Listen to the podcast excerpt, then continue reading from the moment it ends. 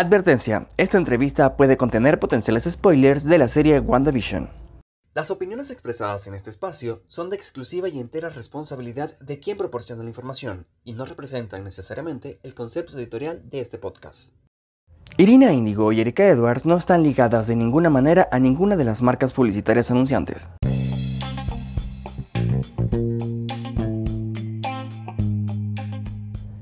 Este especial llega hasta sus oídos gracias a iToys Store, descuentos y ofertas en productos geek durante todo el año.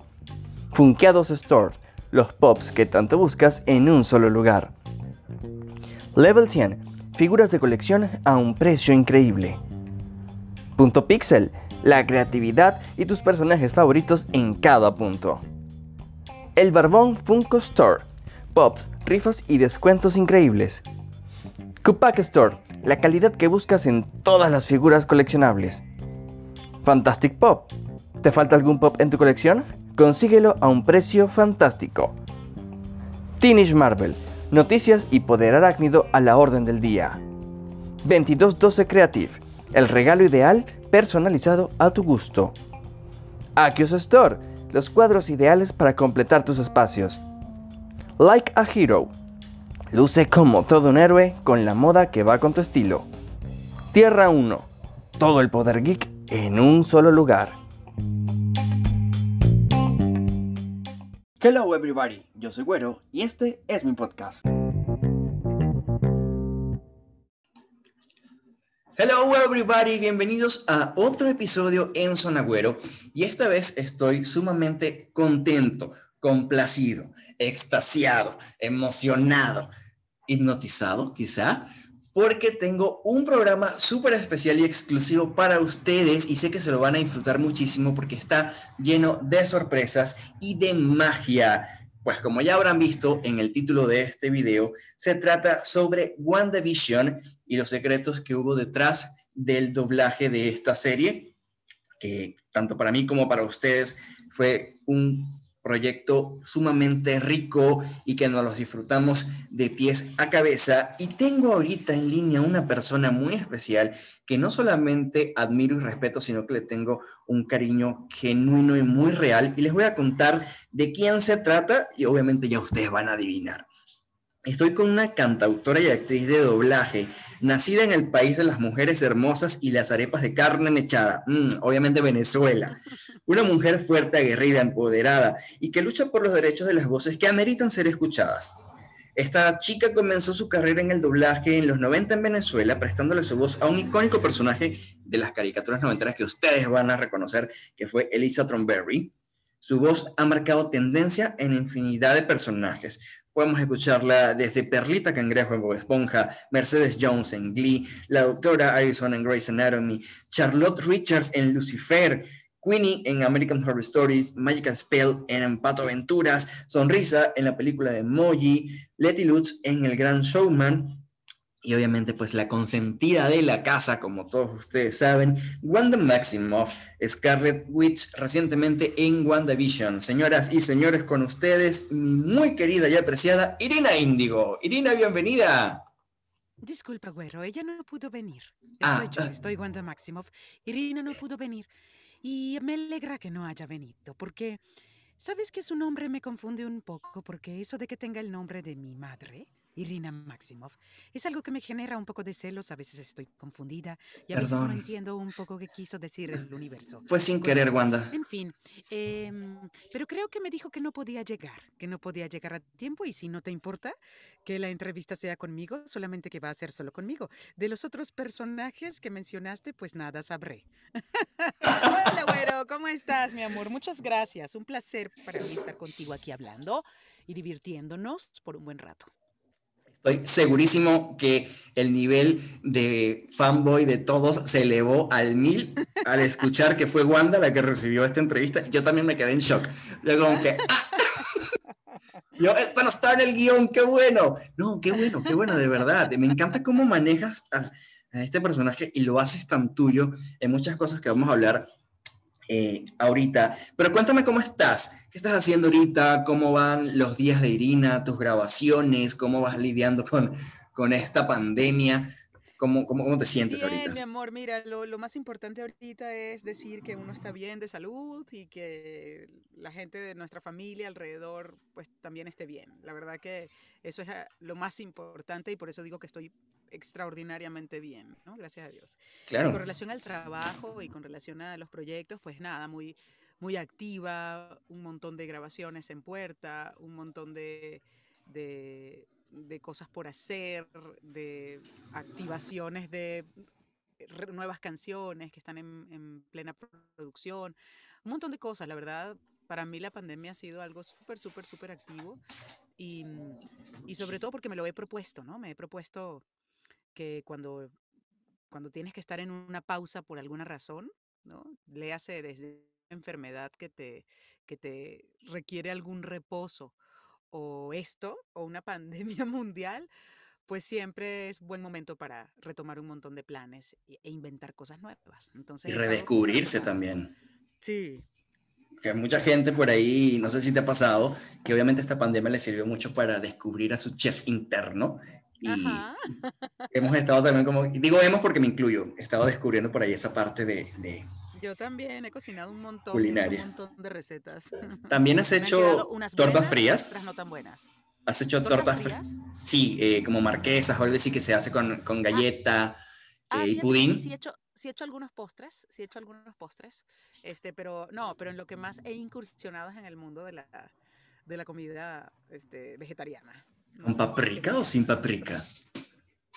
Con paprika, por supuesto, siempre utilizo paprika en todos mis platillos. Qué bueno saber que me conoces y que te gusta ese ingrediente también. Obvio, querida Wanda. Irina, eh, tuvimos la oportunidad de conversar el año pasado también eh, durante una entrevista conociendo un poquito más de tu trabajo en el mundo del doblaje y muy especialmente eh, con Wanda Maximoff, cuando Wanda aún estaba como un personaje secundario en el universo de Marvel. Ahora venimos y tenemos este boom, este estallido de popularidad, de cariño y de reconocimiento para con el personaje. Pero quizás muchas personas de las que van a estar escuchando esto, quizás no vieron el live y también no estén muy familiarizadas con, con, tu trabajo. Así que creo que nos cuentes un poquito cómo fueron esos pequeños pasos de Irina en el mundo del doblaje que empezaste en Venezuela, ¿correcto? Sí, mi amor, empecé en Venezuela en, en, una época en la que no se sabía muy bien qué era eso del doblaje, de qué se trataba. Este, yo comencé mi carrera artística a los 10 años haciendo teatro. Fui actriz de teatro para una compañía de teatro infantil en Caracas que se llama Lili Álvarez Sierra, una compañía muy importante que llevaba al escenario algunos clásicos como La Bella Durmiente, Cenicienta, Peter Pan, El Libro de la Selva este, este conjunto de obras en formato musical, teatral musical, y estuve ahí de los 10 años a los 18 años. Luego salí de ahí diciendo, ay, que estudio arte dramático o música. Creo que música. Y entonces me metí a estudiar la carrera de música. Y al mismo tiempo eh, me llamaba mucho la atención la locución. Entonces hice unos talleres de locución, saqué mi certificado de locución y empecé a trabajar en radio y comencé a trabajar con niños en un programa, produje y conduje un programa de radio infantil durante siete años en, en, en una estación de radio FM en Caracas, eh, mientras hacía otras cosas, hacía locución comercial, eh, llevaba algunos noticieros en esta misma eh, estación de radio. Entonces digamos que tenía una vida entre había sido actriz varios años, luego estaba siendo locutora y alguien por ahí me dijo, ¿por qué no haces doblaje? Y yo, ¿what? ¿What? ¿Qué, ¿Qué doble qué? ¿Qué doble qué? Entonces me dijeron, bueno, es justamente las voces en español que se graban y yo, ay, wow, no, no me acuerdo quién fue esa persona que me, que, me di, que me dio esa luz, imagínate, que me dio esa información y me pareció fascinante. Y yo dije, ah, ya sé, ya sé, ya sé de lo que me hablas. Ah, sí, ¿y se hace eso aquí, aquí en Venezuela? Sí, hay un estudio en Caracas. En, ah.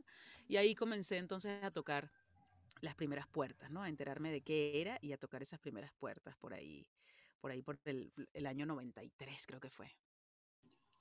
Eh, en estas puertas que tocabas, ¿cómo era el, proceso? Porque obviamente sabemos que ha cambiado muchísimo la industria del doblaje desde los 90 hasta la época actual, pero siempre igual hacías eh, como que castings o cosas así para poder ganarte un personaje, o cómo se manejaba en ese entonces eh, esos, esos, esos ámbitos. Claro, en el mundo del doblaje, al igual que en el mundo de la actuación, de todo, este, siempre son pruebas, ¿no? Pruebas. En el mundo del doblaje y de la locución son pruebas de voz, ¿no? Pruebas de voz, queremos escucharte, vamos a hacer este personaje o queremos escucharte, vamos a hacer este comercial y manda tu casting, manda tu prueba de voz, ¿no? En el caso del doblaje, eh, sigue siendo así. O sea, se siguen haciendo pruebas de voz para personajes importantes y, y para otros personajes que quizá no lo requiere el cliente, pues no se hacen pruebas de voz, sino que los directores que ya conocen tu timbre y que ya conocen tu talento, pues te proponen directamente. Claro, directo. Yo este personaje se lo quiero dar a fulano, ¿no? Entonces eso, eso sigue siendo como, pero el tema de las pruebas de voz, pues sigue, es un método que, que, que no ha cambiado. Y en ese momento me tocó hacer una, una primera prueba de voz eh, y no me fue bien no la hice bien, pues tenía muy poca experiencia, no era nada más eh, para el doblaje y lo reitero, no, no se necesita tener una voz bonita, o sea, realmente lo que más importa es actuar bien, ¿no? De responder bien a la escena, poner la intención con la voz que tienes que poner y el dominio de este famosísimo acento neutro, ¿no? Que también es necesario. Entonces, en ese momento, pues no tenía yo mucha experiencia del asunto del acento neutro, del asunto de cómo poner intenciones solamente con la voz, ahora sin el cuerpo, había hecho teatro y había aprendido un poco a actuar con todo el cuerpo, pero cómo expresarlo todo nada más a través, a través de la voz, no, no necesariamente estaba... Y era otra cosa. Era otra cosa. Entonces, no, no me fue bien en esa prueba y no, y no me aceptaron. Y entonces, bueno, como cada vez que, que te dicen un no, güerito, ya sabes que significa que debes tomar otro camino para luego regresar a esa puerta, ¿no? Entonces tomé el camino de prepararme más para, para volver a cruzar esa puerta y volví a, volví a tocar esa puerta varios meses o quizá un año después y me volvieron a decir que no. y entonces dije, ok, significa que no me he preparado lo suficiente y entonces me preparé aún más y me puse a escuchar programas doblados y me puse a repetir lo que escuchaba y tal y tal hasta que ya llegué a hacer esta por tercera vez a tocar esa puerta y en ese momento sí me dijeron, ay, tú parece que ya sabías hacer esto. Yo no, créeme que, eh, no. que hay una historia aquí detrás, pero bueno, en, en, otra ocasión te contaré la historia, pero qué bueno que me han aceptado, gracias. Y ahí empezó mi, mi carrera. Hay que dar las gracias a, a, esa persona que no sabemos su nombre que te puso esa idea en la cabeza porque de no ser así, pues no estaríamos disfrutando de, de tu talento. ¿Te ha pasado alguna vez, ahorita que me estabas contando, de, que obviamente pues las personas audicionan para cierto personaje o el director ya le asigna como que a un artista dependiendo de su timbre y tal? Eh, Carla Medina nos contaba alguna vez también que ella audicionó para un personaje en Guardianes de la Galaxia, que era Nebula, y al final le dijeron, mm, no, no sirves para Nebula, pero sirves para otra, y le dieron el protagónico. ¿Te ha pasado también que audicionas para un personaje y al final te dan otro? ¿O, o no has tenido esta experiencia? Me ha pasado, sí, me ha pasado de todo. Eh, son tantos años que me ha pasado, me ha pasado que audiciono para un personaje y que lo quiero con todo mi ser y no quedo, ni siquiera me dan otro tampoco, simplemente me dicen no, bye, gracias, hasta la Oh. próxima. Y yo, y, y yo cabizbaja, camino de regreso llorando a mi casa. me ha pasado que, sí, eso que comentas, eh, que me dicen, eh, mira, para este me están pidiendo prueba. Si no te quedas con, con, la prueba de este, si no te escoge el cliente, de todas formas vas a trabajar aquí, porque si no eres tú este personaje, yo te voy a asignar este otro para el cual no me están pidiendo prueba. Y eso es así como, ay, qué bonito, o sea, es así sí. como sí o sí, siempre sí. Ok. Claro. ¿no? También me ha pasado así. Eh, y bueno, y me ha pasado la, lo, lo, que menos pasa, que es hacer una prueba de un personaje que, sue que sueñas con quedártelo y, y, efectivamente te lo quedes. Por supuesto, eso, eso es lo que pasa con menos frecuencia, pero claro. también pasa y me ha pasado ¿no? también. ¿Recuerdas alguno con, con, el que te haya pasado, que lo hayas anhelado y si lo hayas conseguido? Me acaba de pasar, güerito, y comienzo a grabarlo la próxima semana. Este, yo, como sabes que me dedico también a la música, uh -huh. cuando hice la prueba de voz con Adrián Fogarty, es el director, un queridísimo eh, director, eh, y dije, no puedo creer que se trate, existe una serie, hicieron una serie de esto, no, es la prueba para, es la serie de la vida de Aretha Franklin, la madre del blues, la blues, claro. del blues estadounidense y este y bueno y soy fan de ella. Entonces me hicieron prueba para hacer la voz de ella y me acaban de decir que sí la voy a hacer. Qué entonces, habla felicidades gracias. Entonces estoy ahorita súper emocionada. Mi, mi, grabación la tengo el próximo miércoles para el primer capítulo de la serie. Este, supongo que va a estar en Disney también porque esta es una compañía que graba para Disney. Pero bueno, y no sé cómo se va a llamar, pero seguramente por ahí podemos encontrar algo de info de, de la vida de Aretha Franklin. Y obvio vamos a estar al pendiente. Vamos a estar al pendiente para seguirte la pista también y escucharte por ahí. Me comentabas que también eh, incursionaste en el mundo de la radio, que para mí se me hace algo súper sabroso. También he tenido la oportunidad de hacer radio en Venezuela y es algo que uno se lleva siempre en el corazón. O sea, es algo que no sé cómo explicar esta pasión. Pero no sé si te ha pasado, tanto en la radio como en el doblaje, que a lo mejor eh, grabas algo y tal y te escuchas y haces como que, ay, ese soy yo. Como que no te termina de gustar. ¿Es algo que te pasa seguido o te ha pasado tanto en el doblaje? Todo el tiempo me pasa todo el tiempo y no sabes con la frecuencia con la que me pasa. De hecho, mi, o sea, con la frecuencia con la que me pasa que, que escuche al, que me escuche en la tele y no me guste. Me pasa con mucha frecuencia porque conozco perfectamente bien lo que puedo dar y a veces estamos, no sé, no estoy entregada al 100% a la hora de la grabación o estoy distraída o estoy preocupada o estoy estresada por otra cosa y no doy ese 100%. Yo lo escucho en la tele y digo, ah, ¿no?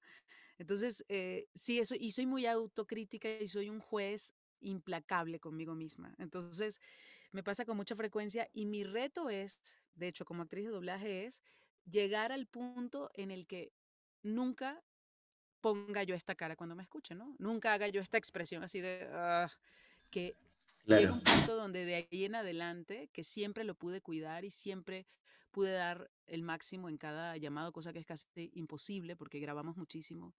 Este, grabamos muchos programas toda la semana, todo el tiempo, y pues somos seres humanos con estados de ánimo que suben y que bajan, y a veces claro, total. 100, ¿no? Pero quiero llegar a ese nivel de, de, profesionalismo donde, donde, pueda, donde pueda ocultar, aunque sea mi voz, donde, donde no se note que no estoy al 100 por lo que sea, porque me duele la cabeza o lo que sea, y que siempre me siento orgullosa de cada vez que me escucho. O sea, ese es mi, ese es mi reto y estoy caminando hacia ello. Cada vez que hago un llamado pienso, Irina, acuérdate que luego cuando te escuchas no te gusta, entonces toma, pon atención en cada una de las frases que vayas a decir, por favor, gracias. Y es algo un poco heavy, porque es como dices, o sea, los actores también son humanos, tienen sentimientos, tienen problemas, tienen cualquier cantidad de emociones, y la voz es algo que transmite mucho. A lo mejor tú estás viendo a la persona sonriendo, pero puedes notar en su tono de voz que a lo mejor está triste o, que algo le, preocupa y tal. Y es algo que se tiene que aplaudir también y, valorar en, en, el mundo del doblaje, porque tienes que hacer a un lado eso. O sea, entras a la cabina y ya no eres Irina, ya eres Wanda, por ejemplo. Entonces tienes que centrarte y es un poco difícil también eso me, lo imagino y, sí, sí, sí. es complicado. Y, por supuesto, ¿no? Nos, nos, entrenamos y trabajamos para eso, para que sea lo que sea que esté pasando dentro de nosotros. Si, eh, estamos tristes y, la escena que estamos grabando es de la persona más feliz sobre la tierra, pues así se tiene que sentir, se tiene que sentir con esa felicidad sobre la tierra y ni un dejo de tristeza debe salir de tu interior, ¿no? Y, y, sí, lo, y sí lo hacemos, ¿no? Y sí, y sí lo logramos hacer. Pero bueno, a veces hay deslices, a veces hay descuidos y digo, ay, claro. no tan alegre, esa alegría no me salió tan alegre. y, y como actriz te ha pasado que a lo mejor, por ejemplo, estás grabando una escena, estás doblando una escena que tiene sentimiento, que es emotiva, que es triste, y también te pega y te afecta. Hago eh, eh, paréntesis aquí por, precisamente por una de WandaVision que a mí me partió en mil pedazos, y es cuando Wanda se, se, eh, se despide de Visión. Yo terminé llorando a mares, un pañuelo, Titanic de lágrimas ahí. ¿Te ha pasado, quizás no con esta, pero con alguna otra escena? Sí, sí, por supuesto. Estoy ahorita que, que, que, estaba formulando la pregunta, me estaba tratando de acordar del programa. Espero acordarme antes de que terminemos esta maravillosa conversación para decirte el dato. Pero hay una, hay una, una serie donde me acuerdo que el, yo estaba súper, súper, súper triste. Traía un despecho, ya sabes, un, un, un desamor. Traía un desamor en Un guayabo. Un guayabo, ¿no? Y entonces andaba yo con ese despecho y me tocó grabar una, una comedia eh, donde la mujer eh, e, e, es, una maestra, como una maestra, este, una maestra muy temperamental, donde agarraba a los niños, ella estaba muy feliz porque tenía un nuevo novio, ¿no? Y entonces llegaba al salón de clase y decía, queridos, ay, qué alegría, qué maravilla, y daba una clase con toda la felicidad del mundo. Entonces luego discutía con el novio y, y llegaba de malas al salón de clase y entonces los castigaba y les Ah, ponía tareas difíciles y no sé qué. Y el novio la dejó, ¿no? En un momento y llegó ella deshecha al salón, ¿no? Yo me acuerdo que yo decía, Dios mío, o sea, creo que me está saliendo tan bien este personaje porque yo realmente lloraba exageradamente, porque era una comedia, ¿no? Y lloraba exageradamente de que me había dejado el novio. Ah, Pero sí se me salían las lágrimas de verdad, porque yo lo estaba utilizando como eh, la grabación del capítulo como una especie de catarsis, ¿no? Y me acuerdo que fue una excelente grabación porque todo lo que exageré, cuando exageré la alegría, como era comedia, la podía exagerar claro. y entonces era una cosa como, como irónica, ¿no? Porque era una alegría falsa de una persona que está completamente descontrolada psicológicamente, ¿no? Ese era el personaje, esta maestra. Entonces estaba descontrolada psicológicamente y entonces me salía fantástico exagerar en esa risa. Luego en el enojo, ¿no? Que cuando uno también tiene un, ro- un rompimiento, una situación así, un guayabo así, este, pues también hay mucho de enojo y entonces el enojo me salió fantástico, ¿no? Porque sí conectaba con mi sentimiento ese momento. Y ya luego la escena final del llanto, bueno, creo que impresioné a mi director ese día, ¿no? Dijo, wow, Irina vino con todo. Y tú por dentro con el guayabo.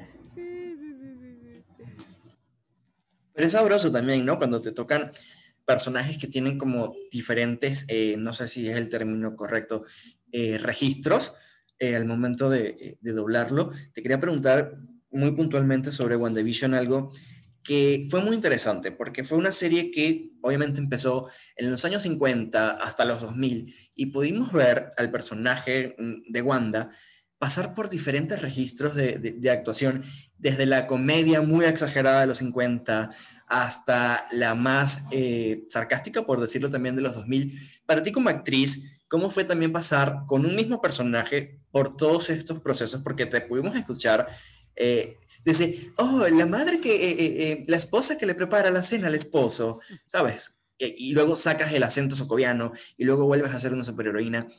¿Cómo fue para ti como actriz eh, este proyecto eh, en general en cuanto a los cambios de- del Mi personaje? querido esposo y su indestructible cráneo.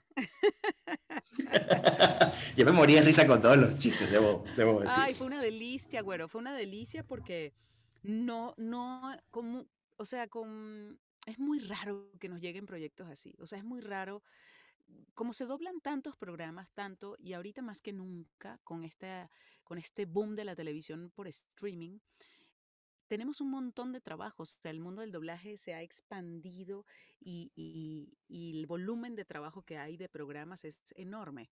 Entonces, a mí me encanta esta era por eso, porque tenemos, hay mucha oportunidad para chicos que están empezando eh, y nosotros, pues los que ya tenemos años en esto, pues nunca nos, fal- nu- nunca nos faltará, ahora, ahora menos que nunca, por este tema del streaming, ¿no?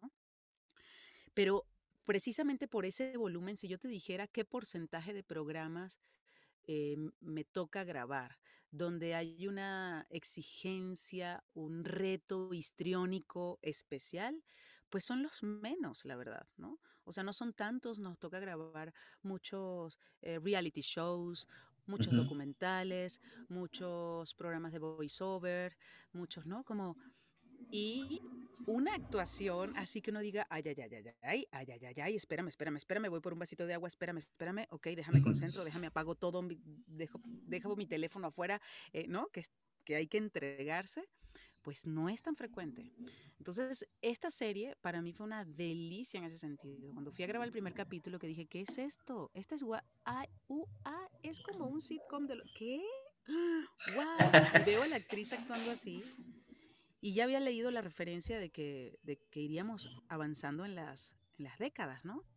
Y entonces dije, bueno, ella tiene que ir avanzando, todos los personajes tienen que ir avanzando en su forma de actuar también, porque la forma de representar una comedia en los años 50 no era la misma que en los años 60, ni 70, Claro. ni 80. Esto va a estar buenísimo. Espero poder darlo bien, espero poder hacerlo bien. Sí me puse un poco nerviosa porque dije, bueno, para, nos- para los actores de doblaje, no, no- o sea, no, tenemos casi que sin anestesia que grabar y hacerlo bien. En cambio, para los actores en pantalla, ellos tienen meses o, o años de Claro. preparación, ¿no? donde están eh, trabajando y trabajando el personaje y estudiando y con maestros privados haciendo las escenas y una cantidad de cosas. Y a nosotros nos toca de, ok, bienvenida, ensayo, graba. Ay, espérame, dame tiempo de, digerir esto, ¿no? Entonces sí me puse un poco nerviosa cuando me di cuenta que, que el reto actoral iba a ser así.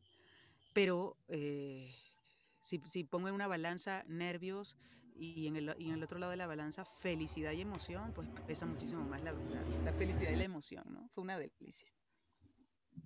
Y aparte que fue súper bien recibido, pero me llamó mucho la atención algo que dijiste ahorita, y, y, ya lo habíamos conversado en algún momento, y es el tiempo de grabación. Por ejemplo, quizás a Elizabeth Olsen le tomó tres meses grabar la serie, pero ¿cuánto tiempo puede llevarle a un actor de doblaje eh, terminar un proyecto como este, que es una serie? ¿O cuánto tiempo te llevó a ti? Bueno, un capítulo, este, más o menos hacíamos cada capítulo en tres horas aproximadamente, ¿no? Y este es un tiempo bastante extenso para hablar de doblaje.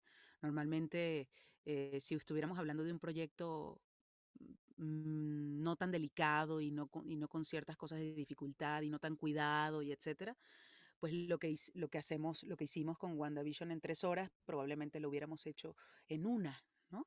Cuando son proyectos más sencillos. Entonces, digamos que cuando te digo tres horas, suena muy rápido, haber grabado un capítulo en tres horas, a veces fueron, fueron dos horas, eh, pero más o menos entre dos y tres horas, tres horas el promedio, yo diría. Eh, fue lo que yo me tardé por, por, capítulo. Pero esto es muchísimo tiempo para el promedio de doblaje, ¿no? El, doblaje se mueve muchísimo más rápido, eh, como que, como te digo, en una hora ya en un programa más menos exigente lo hubiéramos terminado. Claro. Pero digamos que este es este tipo de proyectos que se cuida tanto, que, que frase por frase eh, se le se le buscan todas las posibilidades, ¿no? O sea, como mi director, Ricardo Tejedo, excelente director a quien... Jack Sparrow. sí, a quien le debo, este, pues, la mitad del éxito del doblaje y de lo que haya gustado, ¿no? Una, una parte la pone uno como talento y la otra parte la pone el director sacando lo mejor de ti. Claro. Entonces... Eh, Está un engranaje. Sí, es claro, es todo un engranaje. Entonces a él le debo un montón de, buenas frases y de buenas intenciones que yo de manera natural proponía de cierta forma, ¿no? Decía, a ver, esto dice así, lo voy a decir de esta manera. Y él venía y decía, mm, mm, dame otra intención, bajando un poquito tu tono al final y que al principio no te subas tanto. Y lo daba y efectivamente me gustaba más a mí y le decía, gracias, señor director, gracias. Wow. Claro que me gustó más, ¿no? Los años y la experiencia siempre salen a relucir. Quería preguntarte algo eh, eh, que también sé que muchas personas se lo están preguntando, eh, no solamente con WandaVision, sino en general con tu trabajo. La pandemia em, nos afectó a todos, fue algo que nos golpeó y nos sigue golpeando, pero a ustedes como actores de doblaje, ¿qué tanto influyó en su trabajo? He visto que ahorita se está trabajando desde casa, tienen como que sus propios estudios portátiles, mm, no sé cómo se llama, pero pueden grabar desde casa. ¿Fue tu caso también o también participaste en grabación en estudio? No, en mi caso yo tengo un año encerrada también, grabando desde mi casa. Yo como, eh, digamos que no me agarró fuera de base el tema de, la grabación desde casa, porque como también me dedico a la música, yo, tengo un home studio ya armado en mi casa. Y entonces, pues desde ahí eh, desde ahí grabé sin problema, ¿no? Comencé a, entender cómo iba a ser este nuevo método de grabación remota de doblaje y lo hice sin problema. El único proyecto, de hecho, que salí a la calle a grabar fue WandaVision, porque WandaVision eh, son proyectos que, te, repito, son tan cuidados y tan especiales, que cuidan tanto la calidad, que utilizan incluso doble micrófono. O sea, Wanda la grabé con un micrófono lateral y pequeño que captaba ciertos armónicos agudos de mi voz y con el micrófono frontal. Eh, me acuerdo que las películas eh, que se grabaron en este mismo estudio, en Cuarto de Máquinas, un estudio maravilloso aquí en la Ciudad de México, eh, me tocó grabar a Wanda para las películas con un micrófono en la frente, como un micrófono de estos de contactos pegado en la claro, frente de frente. O sea, se cuidan como que se trata de, de cubrir estos armónicos para que el sonido salga lo mejor, lo mejor, lo mejor posible. Entonces, bueno, con todas las medidas de sanitización, ya sabes, me fui al, estudio durante varias semanas hasta que, hasta que ya quedó grabado el último capítulo de WandaVision. Y es un esfuerzo que se agradece también nosotros como, como fans, tanto de la serie como de tu trabajo. Eh, eh, lo aplaudimos y lo valoramos aún más porque sabemos que hay un esfuerzo mayor detrás de esto. Y justamente hablando de los fanáticos, mira, voy a ser completamente sincero en esta parte, y es que me alegra un montón que tanta gente haya llegado a ti eh, por Wanda y esté conociendo lo que haces en, en, el doblaje y en tu música también. Me encanta cuando haces estos live con tus sobrinos, los sobrinos de Wanda, que son tan dinámicos, son tan sabrosos y son tan reales. O sea, yo me los disfruto a un punto de que digo, wow, o sea, esta mujer es, es una crack. Increíble. ¿Cómo ha sido para ti eh, ese tsunami de amor, como tú le dices, que empezaste a recibir eh, desde WandaVision, que, que antes quizás la gente no le hacía tanto caso a Wanda, ¿no? Era como que, uy, sí es poderosa, pero hasta ahí. Pero que ahora toda esta gente empezó a, a bombardearte y te veo en los stories diciendo, pidiendo perdón por no responder todos los saludos a tiempo y tal. ¿Cómo ha sido manejar esto para ti y con tus tiempos también, porque no solamente haces doblaje? Mira, ha sido hermoso. Eh, esa es la primera palabra que puede, que puede describir cómo ha sido. Ha sido hermoso. Y bueno, en cuanto a la cantidad de solicitudes, en cuanto al, a de repente este boom, en cuanto a tener yo ahora eh, decenas de miles de sobrinos en Latinoamérica, tía Wanda, tía Wanda, tía Irina, tía Irina, este, ese volumen es un poco abrumador, ¿no? Y es abrumador simplemente por el hecho de no poder responder a todos, ¿no? O sea, es el sueño de la vida de todos y los haría a las personas más felices del mundo recibir un saludo de la bruja escarlata. Y créeme que nada me haría más feliz a mí que poder cumplirle el sueño a esas 50 mil chicos que lo están esperando, ¿no? Claro. Pero evidentemente es algo imposible, ¿no? Entonces, como, como es imposible, en esos lives que hago y en todo lo que subo a mi cuenta de TikTok, pues trato de dar lo máximo y de darles lo que yo sé que están esperando, ¿no? Lo que yo sé que los va a divertir, lo que yo sé que los va a enloquecer. Este, y me encanta, o sea, me encanta tener esta, esta, estas nuevas relaciones con, con gente, con chicos tan apasionados con este mundo que me enseñan un montón de cosas, porque es una forma de vivir la vida muy, muy lúdica, ¿no? Con mucha emoción, con mucha pasión. Y cuando me doy cuenta que el hecho de que yo haga algo con mi voz o, que yo grabe un video y lo suba y genere tanta emoción, es algo que es tan sencillo para mí, ¿no? Y es tan impactante para el otro lado, de tanta trascendencia, que me hace sentir inmensamente privilegiada, ¿no? Y afortunada de poder tener esa, esa facultad, ¿no? De que yo con un audio que te envío a tu Instagram directo te hago el ser más feliz de la tierra. Wow, Cambias el día total. sí, para mí realmente es muy fácil hacerlo. Lo que no es fácil hacer es grabar 50 mil saludos. Claro. Entonces ahí es donde, donde, donde digo, bueno, ya que no puedo complacerlos a todos de manera individual, pues lo complaceré de manera eh, global, subiendo un contenido increíble en mis redes para, para darles unos lives, por ejemplo, los que hago en Instagram, inolvidables y llenos de emoción, ¿no? Y que a veces también tienes sorpresitas por ahí con algunos colegas del doblaje, he visto. Sí, en los últimos lives pues han llegado grandes sorpresas. Ya estuvo ya estuvo Ágata, en, el, en, uno, en el primero con invitado, con sorpresa estuvo Ágata. Todos están en mi, en mi feed de Instagram, los pueden ver ahí. Son lives muy cortos, como digo yo, pero muy intensos. Luego en el segundo estuvo Thanos. Thanos fue una increíble sorpresa. Y ya el tercero, que, que fue el más reciente que hice, bueno, fue, fue una sorpresa, pero esta vez no de ningún enemigo que quisiéramos sacar del live, sino más bien de, de, de, alguien de no queremos que te vayas nunca, que fue Pietro, sí. el real, el verdadero, el de las películas. No, no Pietro, sino Pietro tu hermano, claro. No Pietro, exacto, Pietro. Eh, es cierto también esto que, eh, y, y lo concuerdo completamente, que haces muy feliz a las personas con tu voz yo me incluyo, más allá del doblaje, para los que no sepan, esta mujer tiene un vozarrón y tiene unas canciones que no saben. O sea, yo las fui escuchando poquito a poco por ahí y estoy en el nivel de que ya incluí todas en mi playlist diario y ya me sé todo y, y ya. Y estamos hablando de la parte de Irina como cantante. Cuéntanos un poquito de esta parte, porque sabemos que estudiaste música, como nos comentaste, pero ¿cómo ha sido esta experiencia de ir alternándote, quizás grabando canción, grabando personajes, y, qué es lo que más te apasiona al momento de grabar música específicamente?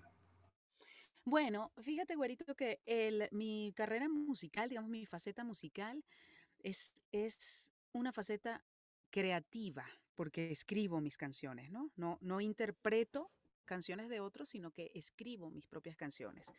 Y eso es un desarrollo creativo. Y el doblaje es una faceta interpretativa, de hecho reinterpretativa porque hubo ya alguien que lo hizo en su idioma original. Claro. Lo que hacemos es reinterpretarlo.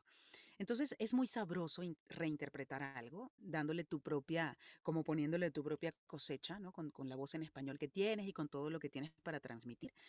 Y eso es, es un trabajo muy lindo y es muy sabroso, ¿no? Pero es muy especial crear algo desde cero, algo que no existe.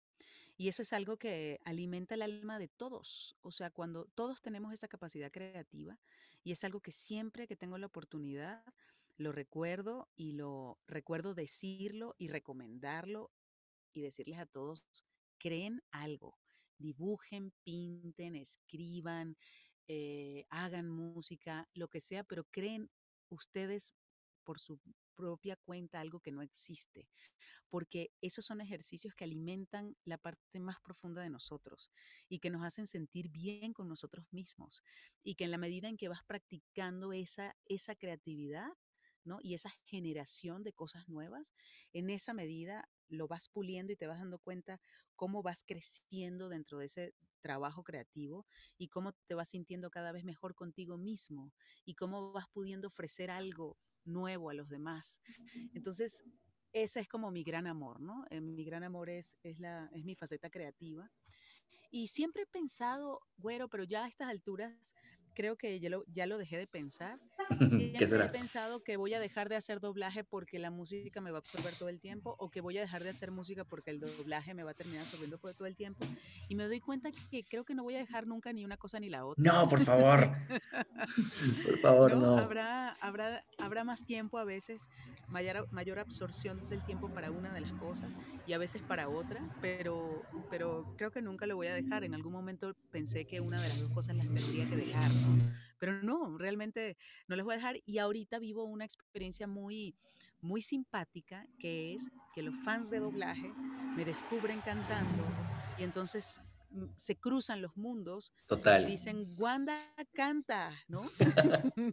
se hace un match perfecto. Entonces, sí, ¿no? O mis seguidores de TikTok, de mi cuenta de donde, donde hago puras cosas de doblaje, de repente me encuentro videos de chicos que hicieron una coreografía con una canción mía, ¿no? Pero yo sé que están ahí es por, por Wanda o por Arizona Robbins, ¿no?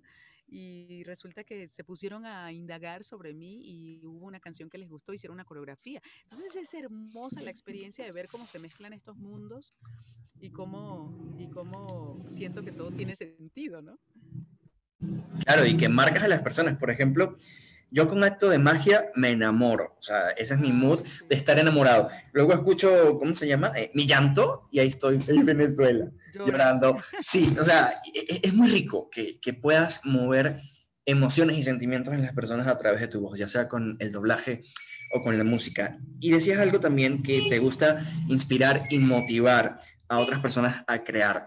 Pero también he visto, y te he visto muy activa eh, en redes, que eh, participas mucho alzando tu voz en pro de aquellas mujeres que a lo mejor no pueden ser escuchadas, defendiendo sus derechos, y eso te convierte a ti también como en una heroína del mundo real, aunque en el paralelo seas la bruja escarlata, y participas mucho en estos, en estos movimientos, más que todo en el artístico, eh, para ser específico, con Somos Aurora, que es un proyecto que me llamó muchísimo la atención y me encantaría que nos contaras para que las personas también puedan eh, pues conocer esta faceta tuya que se me hace muy, muy, muy sabrosa. Sí, mi amor, qué bonito que me preguntes eso. Sí, Somos Aurora es, un, es un, una plataforma, un movimiento cultural dedicado a, a difundir el arte hecho por mujeres, la música eh, interpretada por, por, mujeres, las canciones escritas por mujeres. Y yo hice esto y, y están las, en las redes, en mis redes pueden, pueden, pueden ver las redes de Somos Aurora. Eh, y yo hice esto porque precisamente eh, parte del, del, del, tema y de la lucha de los derechos de la mujer es llegar a, un, a una situación de equidad, ¿no? Con relación a la, a la igualdad de oportunidades. Claro. Y, y, en el mundo artístico no existe esa equidad y es algo que, que, que, tiene siglos sucediendo, cada vez vamos mejorando un poquito más, pero realmente cualquier festival que, que tú vas eh, ves el cartel y el 70% del, del, cartel es de, es de, artistas hombres y el 30% sí. es de mujeres. Y no es porque no, no haya mujeres increíbles para presentarse ahí, es precisamente porque existen menos oportunidades. Entonces, por eso generé este nuevo espacio justo para mostrar, para mostrar las canciones que están siendo escritas y cantadas maravillosamente bien por mujeres de Latinoamérica. Y este ha sido este, un proyecto que nació en la pandemia y que ha crecido y que floreció y me tiene muy emocionada y, vienen cosas fantásticas para Aurora. Y sí, lo que dices de la superheroína, bueno, me encanta me encanta que, que, ahora ese público de chicos, eh, niños, adolescentes que voltean hacia mí, pues hay un montón de chicas que se están dando cuenta que Wanda Maximoff en la vida real es una mujer que lucha por los derechos de las mujeres, ¿no? Claro. Entonces, me encanta esta, este, lo que decía antes, ¿no? Este cruce de mundos, ¿no? Y que potencia una cosa a la otra. Entonces tengo un nuevo público que ahora está atento, de chicas especialmente, y no nada más de chicas, los chicos también están poniendo mucha atención a este tema de la necesidad del respeto a la mujer, de la necesidad de, de, de darle a la mujer el respeto que se merece y de darle la misma eh, cantidad de oportunidades en el mundo, ¿no? Y tengo interacción con los chicos y con las chicas hablando de este tema y bueno, nada me puede hacer más feliz. Entonces sí, Wanda Maximoff eh, en la vida real eh, realmente lucha y si, si, pudiera volar, volaría para, para lograr este tema de equidad que tanto necesitamos tener hoy en día. Justamente eh, puede ser parecido también, recordemos que Elizabeth Olsen también tuvo como que cierta batalla por eh, desexualizar su personaje, porque recordemos que todas las superheroínas de Marvel eh, tienen sus trajes súper cool, eh, bien cubiertas, y ella era la única que tenía eh, escote. Y luchó, luchó, luchó, luchó, hasta que por fin Marvel le dio como que su traje mm, ya eh, más heroico. Exacto, y, y, y, le quitaron su escote y ella estuvo súper feliz. Y nosotros también, porque sabíamos pues de esta lucha que tenía Elizabeth por que desexualizaran su personaje, cosa que me pareció súper bien. Eh, Increíble. Y el último traje con el que termino. Cállate, ¿no? brutal. Qué preciosidad de traje, qué bella se ve, qué hermosa. Es un traje espectacular, espectacular. ¿Alguna vez te atreverías a hacer cosplay de Wanda? ¿A disfrazarte? Mira, no, no me lo he planteado nunca. Este, no sé, no, no sé, la verdad nunca me lo, me lo había planteado. Pero bueno, quién sabe. quién sabe, podría nunca ser. se sabe. Realmente, realmente ese traje este, ese traje valdría, valdría la pena, ¿no? Es un, es un diseño tan bello, con un color, con un todo tan bello, que la hace ver tan bella. Sí se le ve que tiene más poder, ¿verdad? Ahora. Con sí, se ve mucho más empoderada. Y me gusta que la industria esté posicionando a mujeres fuertes que sirvan como inspiración, ya sea Wanda, ya sea Black Widow, ya sea Wonder Woman, ¿sabes? Eh, que, que las chicas también tengan esa ese referente de, de, inspiración. Y como decía eh, el actor que hace de Falcon, que las chicas también sepan que ellas también pueden patear trasero, ¿sabes? Que no son indefensas. Entonces eso, eso también está, está chévere. Tú como actriz de doblaje, Irina, ¿qué, ¿cuál crees o cuál sientes que es el, la importancia que le agrega el doblaje a, a la comunidad en general? Tú que lo has vivido y lo has hecho.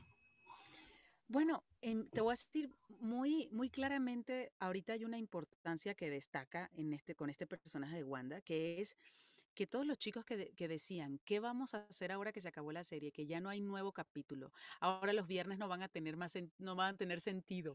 Ahora nunca un viernes va a ser igual, ¿no? Todo eso. Sí. Este, bueno, imagínate la, la, importancia que ha sido que yo me he mantenido dándoles magia a través de mis lives y a través de mis videos. Y entonces eso ha hecho que haya tenido continuidad el personaje, aunque el personaje original no la haya tenido, y yo como voz se lo haya podido dar, claro. haya podido mantener viva esa ilusión, esa magia, esa emoción jueves con jueves o viernes con viernes, ¿no? Entonces, en este caso, pues muy claramente está la respuesta de, wow, la importancia de mantener, de mantener la magia, la importancia de generar un espacio nuevo, porque porque esta Wanda que, que habla en los lives y esta Wanda que sube los videos y todo, es una Wanda que no se ve en las películas ni se vio tampoco en la serie. Es una Wanda que interactúa con los fans y que, y que está desarrollando una relación de amor y de cariño con ellos sin precedentes, ¿no? Entonces, creo que este doblaje de Wanda Maximoff ha traído para mí eh, lo de mayor trascendencia que yo haya hecho en mi carrera con relación a esto, ¿no? O sea, ha sido, ha sido abrir, abrir nuevas relaciones de amor, porque Wanda Maximoff es una, es una mujer muy amorosa con, con, sus sobrinos, ¿no? Con sus fans. Y ha sido abrir cientos de, ¿no? O decenas de miles de, de nuevas relaciones de amor y bueno, vaya, cuando me preguntan cuál es la importancia de hacer doblaje, pienso en esto y digo, uff, ¿cómo podría describírtelo? Se podría describir como magia, literal. Sí, totalmente, magia, magia, magia, sí. Y hablando de magia, Irina, ¿qué te parece si le preguntas a Wanda si puede hacer uno de sus hechizos para llevarnos hasta Westview? Porque creo que dos personitas nos están esperando por allá. Claro que sí. Los llevaré a Westview, pero quiero decirles algo en primer lugar. Quiero que se preparen porque como ustedes saben, cuando yo estoy en Westview, no tengo este acento socoviano. No se desesperen por no escuchar mi acento socoviano cuando estoy en Westview, porque cuando estoy en Westview estoy viviendo otra realidad completamente distinta. Así que vengan conmigo, vengan conmigo y con el güero, vamos un momento a Westview y allá nos reencontraremos, aunque quién sabe, igual y les doy una sorpresa y me sigo manteniendo con mi acento socoviano, que sé que es el que más les gusta. Así que ahí vamos entonces.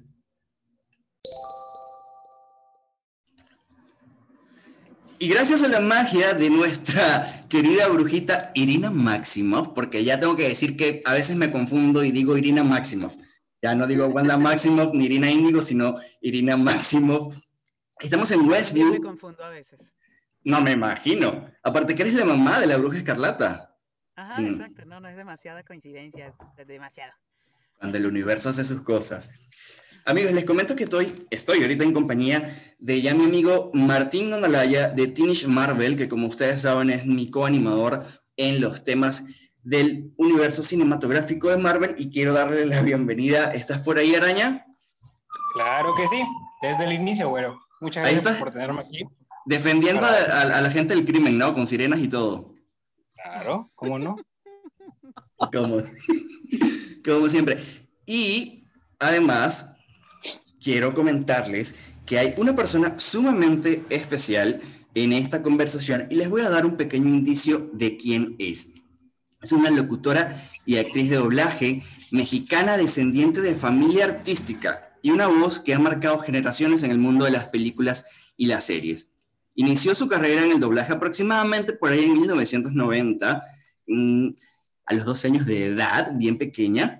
La hemos escuchado como la voz oficial nada más y nada menos que de Discovery Command Hell, también como Tigresa en Kung Fu Panda, como la malvada Reina Roja en Alicia en el País de las Maravillas, como Letty Ortiz en la saga de Rápidos y Furiosos, como mi querida ninfa Dora Tonks en Harry Potter, Jess en Wifey Ralph, Selina en Once Upon a Time, mi eterno amor Serena van der Gutsen en Gossip Girl, Misty Day en American Horror Story. Si seguimos nombrando personajes no vamos a acabar nunca, pero ustedes quizás la ubiquen por su trabajo más reciente como Agnes, la vecina entrometida, o Agatha Harkness en WandaVision. Señoras y señores, para mí es un enorme placer, un enorme honor, como no tienen ni idea, mi modo fanboy está al mil por ciento por presentarles a ustedes a la gran Erika Edwards. Erika, ¿cómo estás? Ay, qué linda presentación. Muchas gracias. Muchas, muchas gracias. Estoy bien feliz de estar con ustedes. Gracias por invitarme. Yo creo que has debido avisarme que ibas a invitar a Agatha. O sea, Ay, me sorprendes con esto? es que, querida, no eres la única mujer mágica por estos lares. A ver. Sí, ya sé. Está muy bien. Bienvenida. Está bien, lo puedo comprender. Bienvenida, Agatha Harnex. Como siempre manipulando. Quiere hasta manipular las entrevistas, pobrecita. Gracias, bienvenida. Es un placer para mí que estés aquí entre nosotros. Ay. Señores, ustedes quizás no lo saben, pero estas dos grandes mujeres son muy buenas amigas en la vida real. Eh, compartieron, pues como ya ustedes lo saben, roles en WandaVision, en el mundo del doblaje, pero fuera de las pantallas, fuera de los micrófonos, también son muy buenas amigas, ¿cierto? Ay, sí, nos adoramos, nos tenemos una amistad preciosa, una de, las amistades más brillantes, más grandes, más profundas que tengo aquí en México. Y pues ella más le vale decir lo mismo. no, mira, es algo mágico, de verdad. O sea, quitando un poquito toda esta magia de, o sea, no quitándola pues, pero compartiendo con la magia de WandaVision, es increíble que dos grandes amigas compartan este, este tipo de proyectos, ¿no? Y mucho más emocionante y mucho más atractivo el estar con una de mi, o sea, es mi mejor amiga, ¿no? Y la vida nos unió y ahora compartiendo este, este proyecto, ¿no?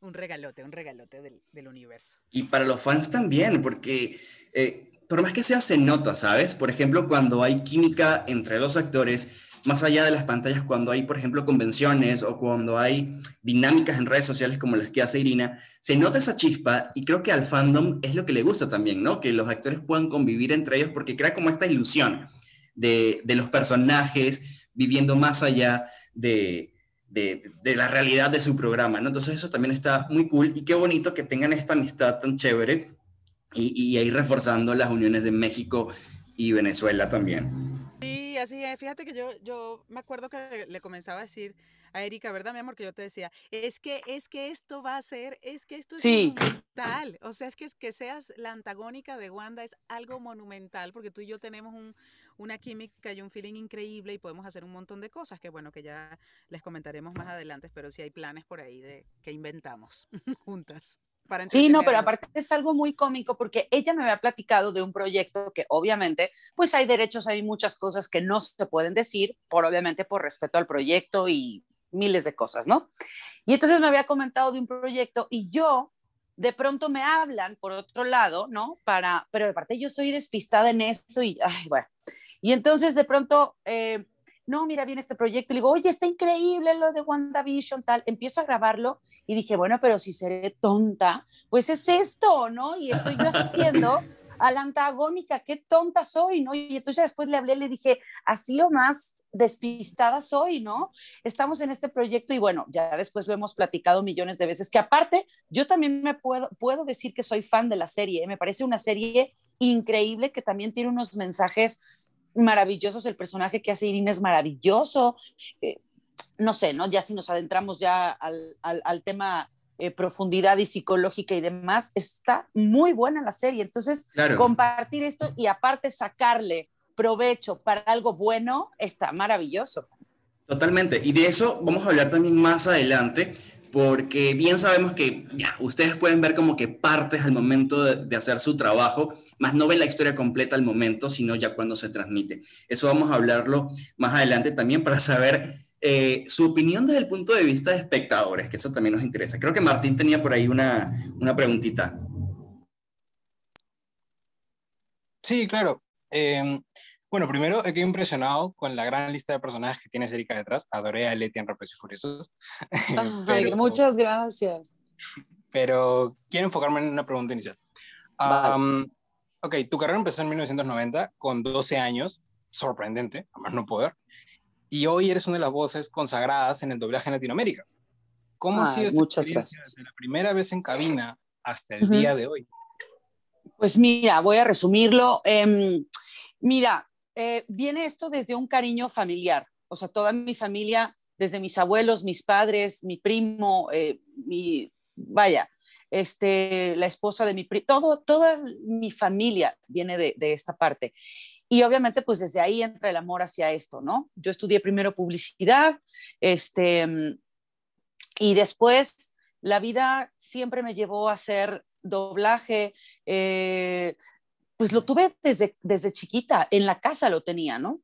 Y ha sido una experiencia maravillosa. Al principio, bueno, pues era diferente porque se grababa con todas las personas. A mí me tocó todavía grabar con todos en la sala, ¿no? Que te entrabas, que nos formábamos así como los platters, como este grupo, ¿no? De que entrabas y entonces te salías y entonces tenías que volver a entrar y si la regabas, bueno, te veían con cara de que te querían matar en ese momento. con el nervio de chin, mano, no la puedo regar porque está fulanito está grabando y si yo digo, eh, soy una estúpida, no, no, ya sabes. Entonces, bueno. Con esa pequeña presión. Exacto, una presión impresionante. Y creo que eso era algo mágico, porque tenías en ese momento la retroalimentación de tu compañero. Entonces, eso era maravilloso porque la tenías en ese momento y entonces, bueno, se hacía una, eh, un, un, trabajo redondo, ¿no? Ahora, bueno, las cosas han cambiado y uno se tiene que adaptar, que también tiene una magia y también tiene cosas eh, hermosas.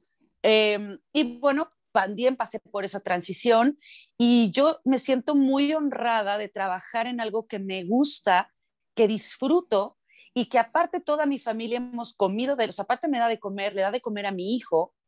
Em, aparte tengo grandes amigos, una de ellas, de verdad, no porque esté aquí es Irín, o sea, me ha dado todo, ¿sabes? Entonces, creo que soy una persona muy afortunada y hoy por hoy que ahora están las redes sociales, que están los fans, que están eh, que me escuchan y que me dicen cosas tan bonitas, de verdad no puedo pedir más, porque me parece algo súper mágico y algo muy bendecido. Y aparte también para nosotros, ¿sabes? Porque, mm, bueno, me ha pasado mucho, tanto contigo como con Irina, que las ubico por ciertos proyectos o ciertos personajes y ya reconozco su voz, pero puedo a lo mejor encontrarme con algo que no he visto, con alguna serie o alguna película que no he visto y las escucho y es como, no sé cómo explicarte, es una alegría genuina, porque lo estás apreciando, estás apreciando el proyecto de una manera distinta. Ya no te lo estás disfrutando tanto como un espectador, sino como un fan orgulloso. Como que decir, vamos, esta es mi muchacha, hazlo bien, no sé qué, o algo así, ¿sabes? Ay, mi amor, gracias. Y eso a mí me retroalimenta muchísimo para tener la obligación de seguirlo haciendo bien, ¿sabes? O sea, no es, es una, tengo, estoy en deuda con la gente que me dice esto, porque antes no existía esto. Uno hacía el trabajo y bueno, sabe, pero no sabes de verdad la... Eh, te están oyendo desde tu casa y puedes decir una cosa, tienes, puedes dar millones de mensajes y ahora que, que, me escuchan y que me dicen esto, tengo una responsabilidad enorme y no saben de verdad cómo se los agradezco porque de pronto soy medio mal en lo de mis redes, en eso sí les pediré una disculpa. Pronto ya estaré más metida en mis redes porque soy medio bruta, ¿verdad? Pero... Te extrañan, Erika, te extrañan en las redes. yo sé, y lo voy a hacer, y de verdad lo voy a hacer, porque también es algo que estar en contacto con esta gente, o sea, por medio de ustedes, ¿no? Que me lo estás diciendo, que me escriben en las redes y todo, de verdad no saben cómo se los agradezco y prometo estar más presente. Y gracias a, a, ustedes dos también, de verdad. Es muy lindo escucharlos. Ah, muchas gracias. Ahorita que comentaste eso del, del, de un tiempo para acá, o sea, siempre lo, he comentado en, las, en, varias entrevistas, que, que nosotros los amamos a, los fans, a ustedes, los seguidores de nuestro trabajo, porque somos de la época desde cuando esto era completamente anónimo, que nadie sabía que, quiénes éramos los actores de doblaje, que nadie ni siquiera entendía, cuando uno le decía, hago doblaje, ni siquiera entendía qué significaba eso y pensaban que si, si, nos estábamos refiriendo a ser los dobles de las películas. A mí me lo veces. dobles de acción. como, ¿eres la doble de acción? Y yo no. me daba risa porque me imaginaba yo, así como, como lanzándome por rapel, ¿no? De una montaña. Literal. no, no es mi estilo. lanzándome en paracaídas. Digo, no, no es mi estilo. Fíjate que no soy tan sporty girl, ¿no? Este, pero sí, pero era completamente anónimo. Entonces, eh, eh, el hecho de que hoy tengamos un nombre y un posicionamiento en Latinoamérica se lo debemos a ustedes que le pusieron atención al tema y que comenzaron a adentrarse en ese mundo y a, y a, comenzar a reconocer nuestras voces en los distintos proyectos. Por eso los amamos. Y aparte que, bueno, los que me conocen saben que yo siempre he sido team doblaje. Me parece que es una labor increíble. Lo hablaba también eh, el año pasado con, con, Carmen Saraí, que es la voz de Elsa para Latinoamérica en Frozen, y conversábamos algo que es totalmente cierto, ¿sabes? O sea, la labor que tienen ustedes es sumamente grande, porque más allá de, de claro, ponerle voz a un personaje, es poder llegarle a masas y a sectores que a lo mejor en ciertos momentos pueden ser discriminados en el sentido de que, ok, puedes ver las películas o las series subtituladas, pero a lo mejor no sabes leer, o a lo mejor tienes alguna discapacidad visual que te impide eh, disfrutar del proyecto, pero ustedes con sus voces pueden hacer que esa magia sea realidad y que el proyecto pueda ser disfrutable para todas las personas desde el que no puede leer o hasta el que le da flojera, ¿sabes? Que eh, existen muchas cosas. Entonces eso es lo bonito y es lo que también buscamos nosotros resaltar en este tipo de, de, proyectos. En tu caso, Irina, eh, tú fuiste uno de los pilares de doblaje en Venezuela en esa época de oro que se vivió en nuestro país. Luego, pues ya te vas a México, donde también sigues desarrollándote como actriz de doblaje. ¿Cómo podrías eh, contarnos esa experiencia de lo que fue vivir el doblaje en Venezuela en, los 90 también? Y pues ahora eh, en México con toda esta tecnología, el avance que también nos ha comentado Erika. ¿Cómo ha sido tu experiencia de esta transición?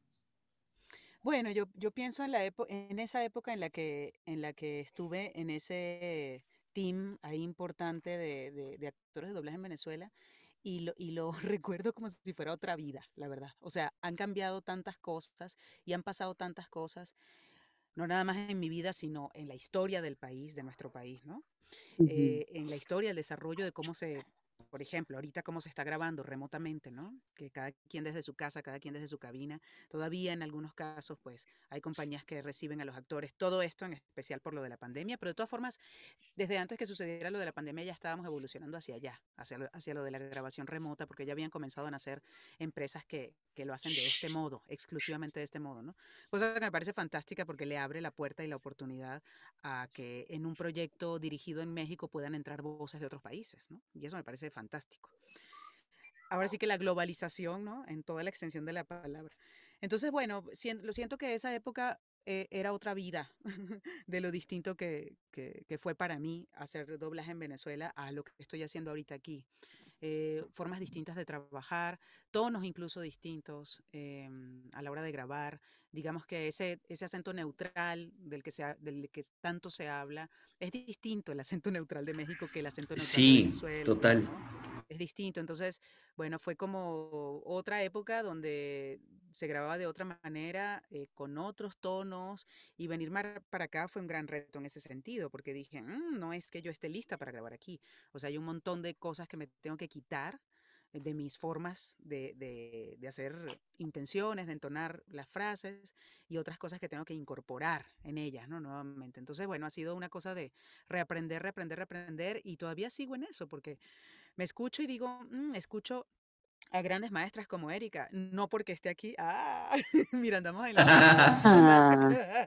pero escucho a, a, maestras de la escuela mexicana como es Erika, este, y las escucho en la tele y digo, ajá, y, y tomo nota, ¿no? Todo el tiempo estoy tomando nota de cómo, de cómo lograr cada vez más natural esos tonos, de cómo hacer que el espectador ni se le pase por la cabeza que está viendo un programa doblado de lo bien hecho que está, ¿no? Aparte debe ser, perdón que me meta, pero debe ser muy complicado porque para nosotros en México, pues yo tengo que hablar como, como nací, ¿no? O sea, con el acento con el que nací. Entonces, eso también es súper admirable con alguien que viene del extranjero y que tiene que adoptar mi forma de hablar.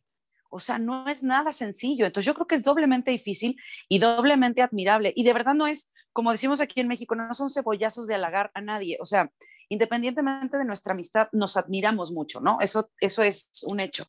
Pero eso también es doblemente y se tiene que tomar en cuenta que hablar no nada más tiene que pensar en la emoción, en el, en lo que le tiene que dar al personaje, en lo que tiene que decir, en nada, en la lectura, porque es complicado, ¿no? A veces ya después para nosotros ya es como mecánico y automático hacerlo, pero no es fácil, ¿no? Pero, y aparte tienes que darle este, un acento neutro, entonces eso también es bien admirable, y aparte un buen acento neutro, o sea, no nada más que, no, o sea, buen acento neutro de que de verdad se note que eres eh, eh, mexicana, ¿no? Y eso está muy, es admirable, de verdad. gracias, mi amor. Un buen acento neutro y una dicción, una excelente dicción que no tenemos los venezolanos en nuestro acento natural. Eso, claro. eso. Un montón de, chips, ¿no? a mí me pasa, Irina, me pasa a veces que, eh, por ejemplo, cuando nos enviamos voice por WhatsApp, yo te escucho tan perfecta y luego escucho mi audio y digo, ¿qué desastre estoy haciendo con mi vida? ¿Dónde están las S, las pronunciaciones? Ya súper mal, pero es cierto lo que dice también Erika eh, de, eso de adaptarse. Erika, justamente te quería preguntar algo que decías al principio, que es muy bonito, que vienes de una familia que es completamente artística, o sea, es un árbol genealógico de arte, eh, tu familia, y a veces este mundo de, de, los medios, del entretenimiento, puede estar lleno como que de presiones y de pesos. ¿En algún momento llegaste a sentir el peso de tu legado familiar o por el contrario se convirtió en algo que te impulsó? Eh, mira, yo creo que más bien es una responsabilidad muy grande. No lo vi como presión negativa, porque gracias a Dios vengo de familia donde, pues, em, no quiero que se escuche em, em, ni de presunción ni mucho menos, ¿eh? porque aparte de cero soy así, pero de personas que lo han hecho bien, pues, que han hecho bien su trabajo. Entonces, de venir de personas que hacen bien su trabajo, tu obligación es hacerlo bien. O sea, no puedes decir no. Eso sí, más bien a mí me inculcó el ser hacerlo bien y también, y, y, me ayudó muchísimo a mí en mi carrera, me ayudó muchísimo.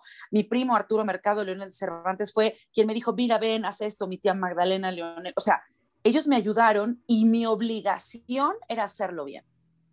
Más bien fue responsabilidad y, y con mucho amor. Yo me acuerdo que cuando mi abuelo, mi abuelo se murió, ya casi de verdad, de verdad, a punto de morir, me dijo, nunca te olvides que eres una Leonel de Cervantes. Y no lo desea por presunción, sino como, oye, me ha costado tener el lugar que tengo, por favor, nada más no se te olvide. O sea, sigue con eso, eh, em, sigue con este lugar, pero de, trabajo, de esfuerzo y de, y de respeto. A eso se refería a él. Qué bello y qué estrés. Sí, literal. Claro. Pero yo creo que más bien, fíjate que no es, ah, sí, y yo, bueno, sí un poquito, pero este, sí un poquito, pero no, hoy lo tomo como, wow, ¿sabes? O sea, no les puedo fallar, o sea, tengo que hacerlo bien y, seguirme preparando y seguirlo haciendo y seguir como pa'lante. Eso es, como tú dijiste, em, esforzarme e impulsarme más bien. Mira, cualquier cosa que haga que uno se sienta con el impulso, con la presión, con la responsabilidad, como sea, cual sea la raíz del sentimiento, de hacer las cosas bien y cada vez mejor, es un regalo. Así es. Completamente. Sea de la forma como te llegue, como te llegue sea por, un, este, por una responsabilidad familiar que te están poniendo un abuelo, imagínate, diciéndote sus últimas palabras, o sea un reto personal, o sea una promesa que le haces a tu hijo, o sea lo que sea, todo aquello que te haga claro. sentirte comprometido en hacer las cosas bien y cada vez mejor, uf, es, una, es un privilegio tenerlo encima, ¿sabes? Ajá, exactamente. Creo que todos en algún punto tenemos un legado, ya sea de un familiar, un amigo, y eso es lo más bello, eso, de eso se trata el legado, cargar con lo que alguien ya hizo y tú continuarlo, mejorarlo, seguir ese mismo camino. Y es muy lindo ver que toda esta historia detrás eh, conlleva ese legado para ti. Claro, y no sentirlo como una presión, como si llevaras el pipila encima, ¿me entiendes? Porque si, porque si no, no lo vas a disfrutar. Vas a decir, no, y tengo que hacerlo. No, no, no, es un impulso. Sí, tienes una obligación, pero no es, ah, es que si no, y aparte, también decidir que si no eres para esto y si no tienes la experiencia o incluso no naciste para esto, también decir no, ¿no? O sea, no sentirnos obligados, en este caso, bueno, gracias a Dios lo pude hacer, pero si a lo mejor mañana mi hijo o si mañana mi sobrina, que no lo creo, ¿verdad? Porque bueno, son, son, ya se les nota perfecto que van para este camino y yo feliz. Este, pero bueno, si no lo decidieran así, que, lo que, que simplemente tomaran el ejemplo de que todo lo que decidan hacer lo hagan bien, con amor y con responsabilidad. Qué bueno. De eso se trata. Entonces, ah, entrando, cerrando esta pequeña etapa de, de inicio e introducción, pasamos pues al tema de ya centrado en Marvel. Y ahora sí, estoy en materia, ya estoy emprendido. Así que tu zona. Eh, ah, sí. Bueno, ahora sí, ya. Eh, después de mucho tiempo, desde el era de Ultron, que empezó la historia de Wanda, Civil War, Infinity War y finalmente la batalla final de Endgame, llega el momento de que Wanda brille por su cuenta. Y claro, con su gran compañero Visión. Entonces, pasa un tiempo, claro, desde que no viste al personaje de última batalla en Endgame y su desarrollo, su último gran desarrollo que fue en Infinity War. ¿Cómo fue para ti reencontrarte con el personaje? Y aún más, ¿cómo fue para ti el hecho de compartir tanto tiempo? Porque una cosa es compartir tal vez media hora o 40 minutos con el personaje en una película y otra es muy diferente compartir una serie de nueve capítulos en la que eres el estelar. Entonces, ¿cómo fue eso? Claro. Cuéntanos un poco. Pues mira, el, el, reencuentro, si hubiera sido en una cuarta, quinta o lo que fuera película, si hubiera sido una nueva película, pues igual y no hubiera generado tanto impacto en mí, tanta satisfacción y tantas emociones. pero no fue una película el reencuentro con ella, fue una serie y una serie con una calidad, como decíamos al principio, enorme, ¿no? Brutal. Entonces fue un maravilloso reencuentro y puedo decir incluso que yo me enamoro de Wanda ahorita en, en, WandaVision, porque antes, pues por supuesto decía, ay, me encanta la superheroína, me encanta lo que hace, me encantan los poderes que tiene, me encanta lo, lo sensible que es, lo emocional que es, o sea, ya me, ya me gustaba mucho el personaje, ¿no?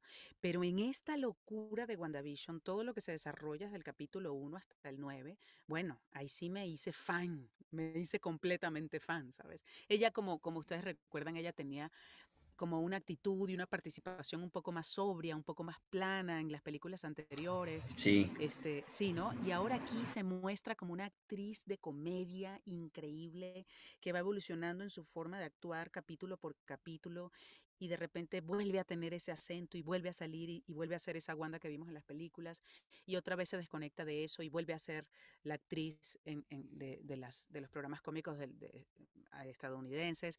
Entonces toda esta cosa para mí fue fascinante. Entonces puedo decir que el reencuentro fue, no, no me esperaba que yo, yo enamorarme de esta manera de este personaje porque me encontrara con una sorpresa así, ¿no? Claro, es que esta serie representa tanto Primero, porque es el inicio de una nueva etapa para el universo cinematográfico de Marvel, la primera serie en Disney Plus, y después de toda la pandemia y todo lo que nos ha pasado, tanto tiempo sin algo de Marvel, que WandaVision sea este nuevo inicio para la cuarta fase, algo tan esperado, de todas maneras nos ha sorprendido, y más aún con un personaje que para los lectores de cómics, como yo, y fanáticos de antes, como Güero, ver al personaje brillar por su propia luz es increíble y de verdad ha significado mucho, no solo por una, sino por mil y un cosas de verdad. Y aparte también, como lo decía Erika, eh, es un proyecto que no solamente es algo sobre superhéroes, ¿sabes? Es algo que te puede, te, puede mostrar la parte humana que puede tener un superhéroe, las etapas de un duelo, que creo que fue lo más interesante que tocaron acá, y, y creo que eso lo hace sumamente eh, más especial. Bueno, ya vimos el lado superheroico de WandaVision. Ahora veamos el otro lado de la moneda. A la villana, la gran villana de esta serie, Agatha. Erika, tu trabajo conlleva de por sí interpretar personajes en diferentes generaciones, épocas, etc. Y habías participado en proyectos de superhéroes. Pero, ¿cómo era tu relación con Marvel o Marvel Studios en específico antes de interpretar el personaje de Agatha o, bueno, Agnes?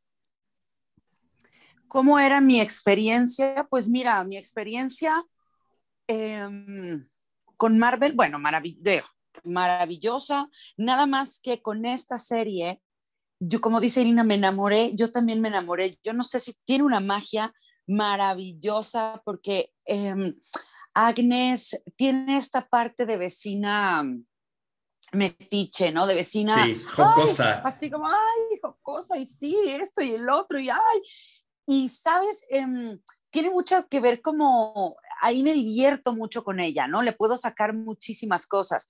Y su parte oscura eh, me parece también muy interesante y cómo se conecta con Wanda. Es una serie que el otro día justo lo comentaba con Irina, porque ella me decía, de verdad, eh, ven el capítulo tal, etcétera, etcétera. Yo le decía, de verdad, qué terrible que venga desde dolor, ¿no? Desde una pérdida, desde un dolor, desde el querer hacer tu vida y el querer eh, eh, que no se mueva nada, ¿no? Que todo sea perfecto, porque si no, me duele. Y, y, eso es increíblemente em, doloroso, ¿no? Que dices, híjole, qué fuerte, porque todas las personas a veces queremos eso, no, quiere, no quieres que se te vaya nadie, ¿no? Y quiero un mundo perfecto porque no es justo, ¿no? Y de pronto eh, eh, eh, el ser, el, conocer la muerte, digamos, no la quieres, ¿no? Porque dices, yo quiero tener a mi gente las que amo, ¿no? Profundamente. Pero bueno, con esta y ser la antagonista y ser la, villana es un honor y un placer. Y mucho más honor de que la protagonista sea mi mejor amiga, ¿no? Imagínate. Y sí, e, es, totalmente cierto eso también. Eh, bueno, a mí me pasó, yo lo voy a comentar, creo que en algún momento lo hice en Stories, que hasta subí Stories llorando. Eh, Wanda es mi personaje favorito del, del, universo de Marvel, es mi vengador favorito, pero más allá de eso, la serie te toca, te mueve fibras. Eh, claro. Yo como espectador, ah, hubo varios capítulos que terminé yo llorando frente a la computadora a las 7 de la mañana y mis roomies me veían como que, ¿qué te pasa, loco? Y yo, visión, Wanda. porque te identificas con, con, esto, porque en algún momento todos también hemos tenido ciertas pérdidas en cualquier ámbito y, y el ver cómo manejarlo eh, se hace interesante y que una serie de superhéroes te lleve a esa parte tan real, lo hace aún más especial. Humana sobre todo, que no tenemos que ver a un superhéroe eh, como, ah, el fuerte, no, no, no, sino que este, este superhéroe de pronto también sacó sus, su magia, sus poderes, también tiene un detrás y un porqué. Claro. Entonces, conocer esa parte humana del superhéroe está increíble. Lo hace aún más grande y especial y que la gente se identifique. Creo que esa es la fórmula que está aplicando Marvel para lograr eh, eh, su éxito y es que la gente se identifique con un superhéroe, más allá de que yo quiero volar, yo quiero manipular mente, lo que sea, el poder identificarte. Entonces eso está para chévere. los niños, que digas, oye, mira, también pasa, que también a los niños les inculques también esta parte humana que existe en el ser humano, ¿no? Esta parte humana, esta parte, ¿no? De, de, de, de que somos de carne y hueso y bueno, desde ahí metes un superhéroe, claro, no volar porque nadie vuela, ¿verdad? Que ningún niño escuche que la gente vuela, porque si no se avientan, no, niños, no. Pero, eso no. Que, que no es real eso, pero sí es real que, que hay sentimientos, ¿no? Esa parte sí hacerlo, ¿no? Sí, total. Y hablando justamente de cómo ha manejado Marvel el asunto, sabemos muy bien la parte de, pues, el, fandom sabe muy bien que Marvel y Disney suelen ser muy estrictos con sus formas de, de trabajo. He conversado también con otros actores que han trabajado en Marvel y me dicen que eh, obviamente es muy difícil a veces el doblar porque no te dan como que todo el contexto o ni siquiera te dan toda la imagen o la imagen final de lo que vas a hacer.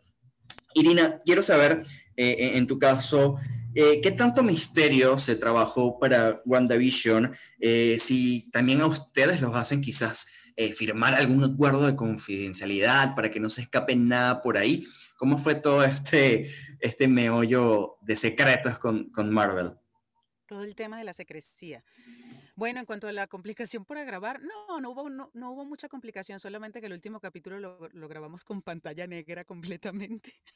¿Qué hablas? En negro, en negro completamente. O sea, siempre grabamos con, con un material eh, que viene rayado, que... Sellado y todo. Claro, sellado, grabado, eh, rayado, ¿no? Pero cuando los proyectos son tan, tan secretos como fue el capítulo final, pues ya, ya la cosa se pone un poco más difícil de trabajar porque ya estamos grabando casi que sobre pantalla negra, ¿no? Entonces, bueno, eso me parece fantástico que lo hagan porque pasa por tantas manos, o sea, imagínate, ¿no? Desde que sale de los dibujantes, del, de, de todo ese, ese mundo de producción, que si Marvel, que si Disney, que si la distribución, que si el doblaje, o sea, pasa por tantas manos que es muy fácil que algo se cuele. Entonces me parece bien que lo hagan así. Es un poco incómodo para nosotros grabar de esa manera, pero, pero me parece que vale la pena porque, porque hay, una, hay todo un diseño en un guion que quiere generar una expectativa y que, y que quiere que la gente no pueda esperar, así se sienta de ya quiero que sea el próximo viernes o ya quiero que sea el próximo capítulo para, Yo. para salir, ajá, exacto, para salir de esta inquietud que siento por dentro. Y si resulta que algo se filtra, pues se pierde un poco esa magia. Entonces, bueno, estoy de acuerdo con, con todos esos cuidados, ¿no? Y con el, el anti-spoiler.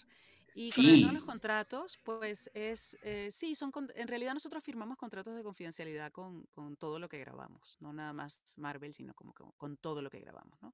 Se firman esos contratos y se firman contratos de otros tipos, pero, pero en el caso de estos proyectos tan importantes, los contratos son bastante exigentes, ¿no? Así como que más te vale que lo cumplas y más te vale que no digas nada porque te puedes meter en un problema.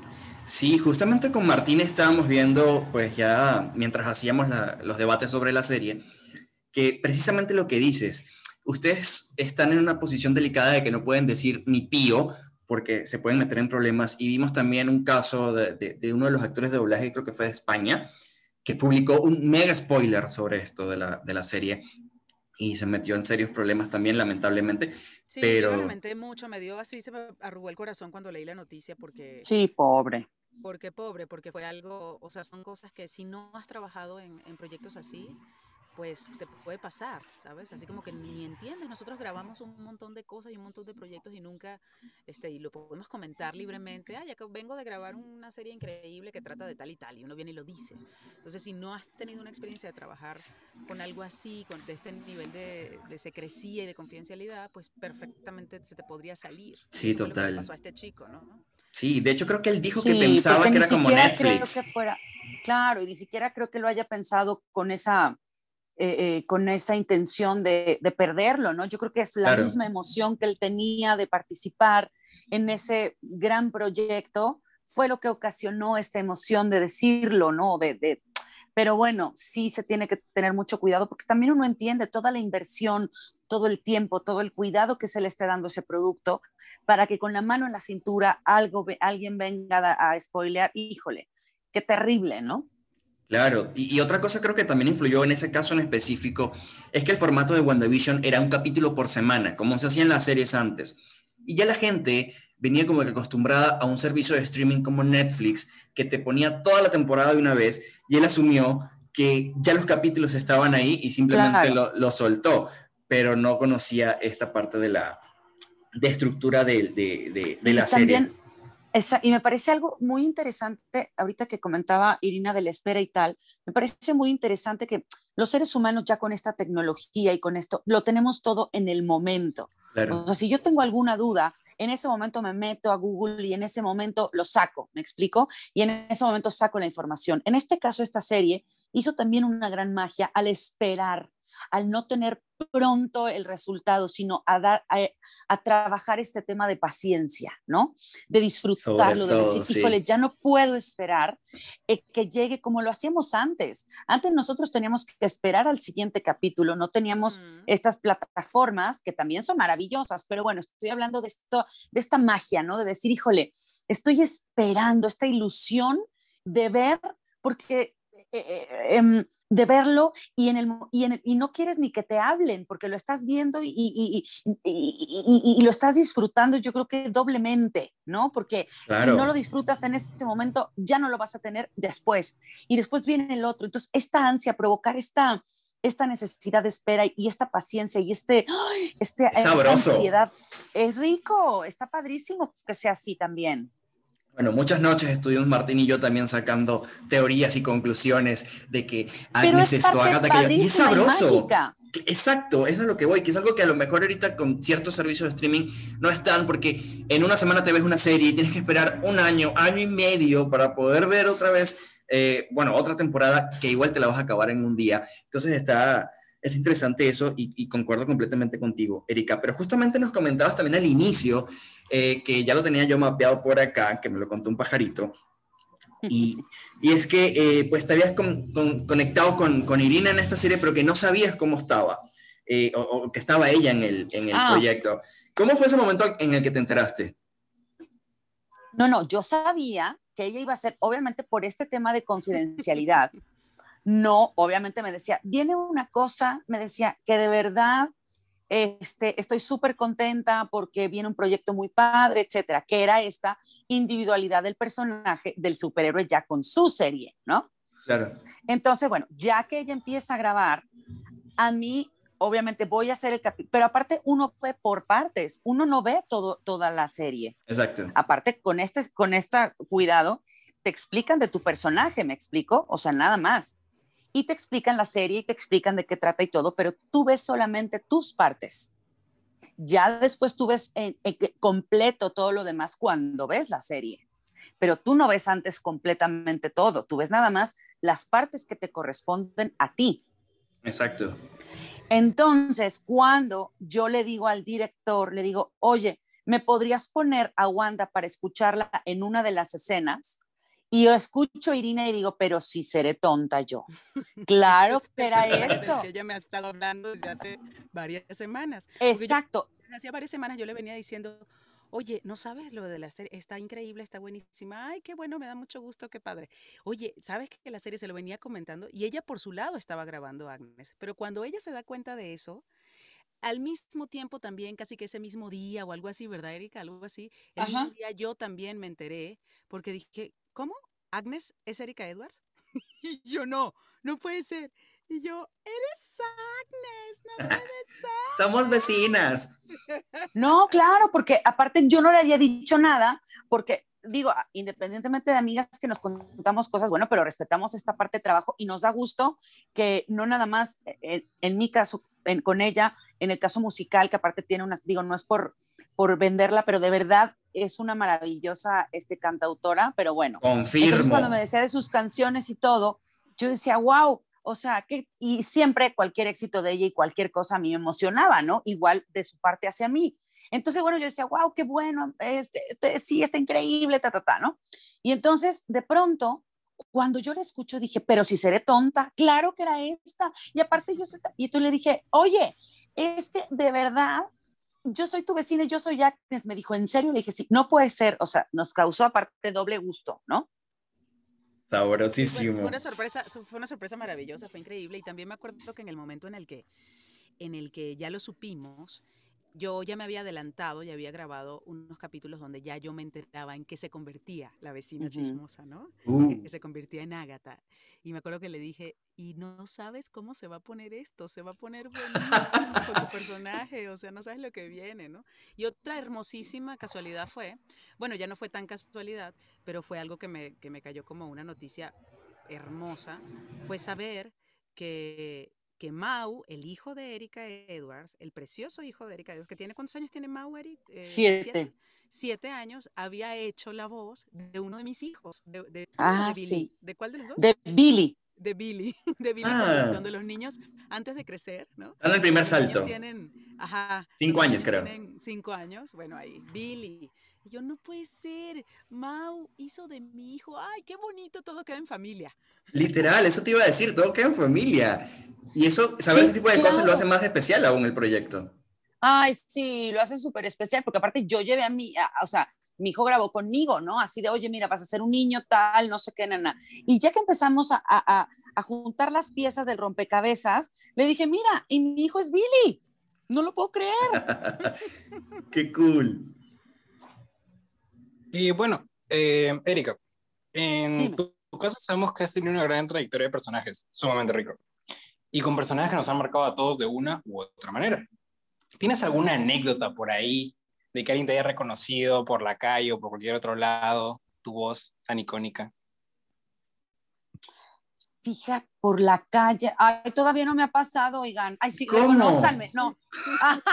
no, es que no, es que te voy a decir algo. En mi plática normal, como ahorita lo estoy haciendo con ustedes, Claro. ya ahorita sí, no, sí, sí me ha pasado que a veces estoy así platicando en alguna reunión o, o, o si me dicen, oye, ¿tú te dedicas a algo de la voz ahora que ya es, que ya es este tema que la gente ya reconoce Ajá. y tal, a lo mejor por porque me ven en las redes o por, por, a lo mejor por esa situación, pero a veces al modular la voz, al cambiarla, al muchas cosas, de pronto no dan crédito que pues al hablar fuerte, uno ya al trabajar modula diferente la voz. Entonces de pronto dicen, ¿en serio? O sea, por ejemplo, en Discovery, Home and Hell, no dan crédito que soy yo, ¿no?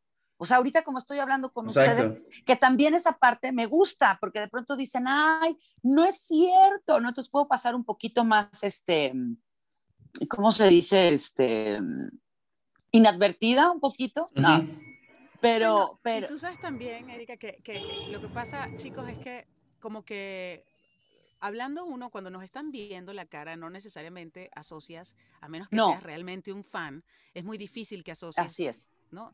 Pero si estás solamente escuchando, sí puede que lo logres. Y yo tengo una anécdota muy cómica con eso, que Ajá. fue que me llamaron de, de, la compañía de teléfonos, ¿no? De la, de la compañía telefónica aquí en México, para ofrecerme un plan, una cosa así.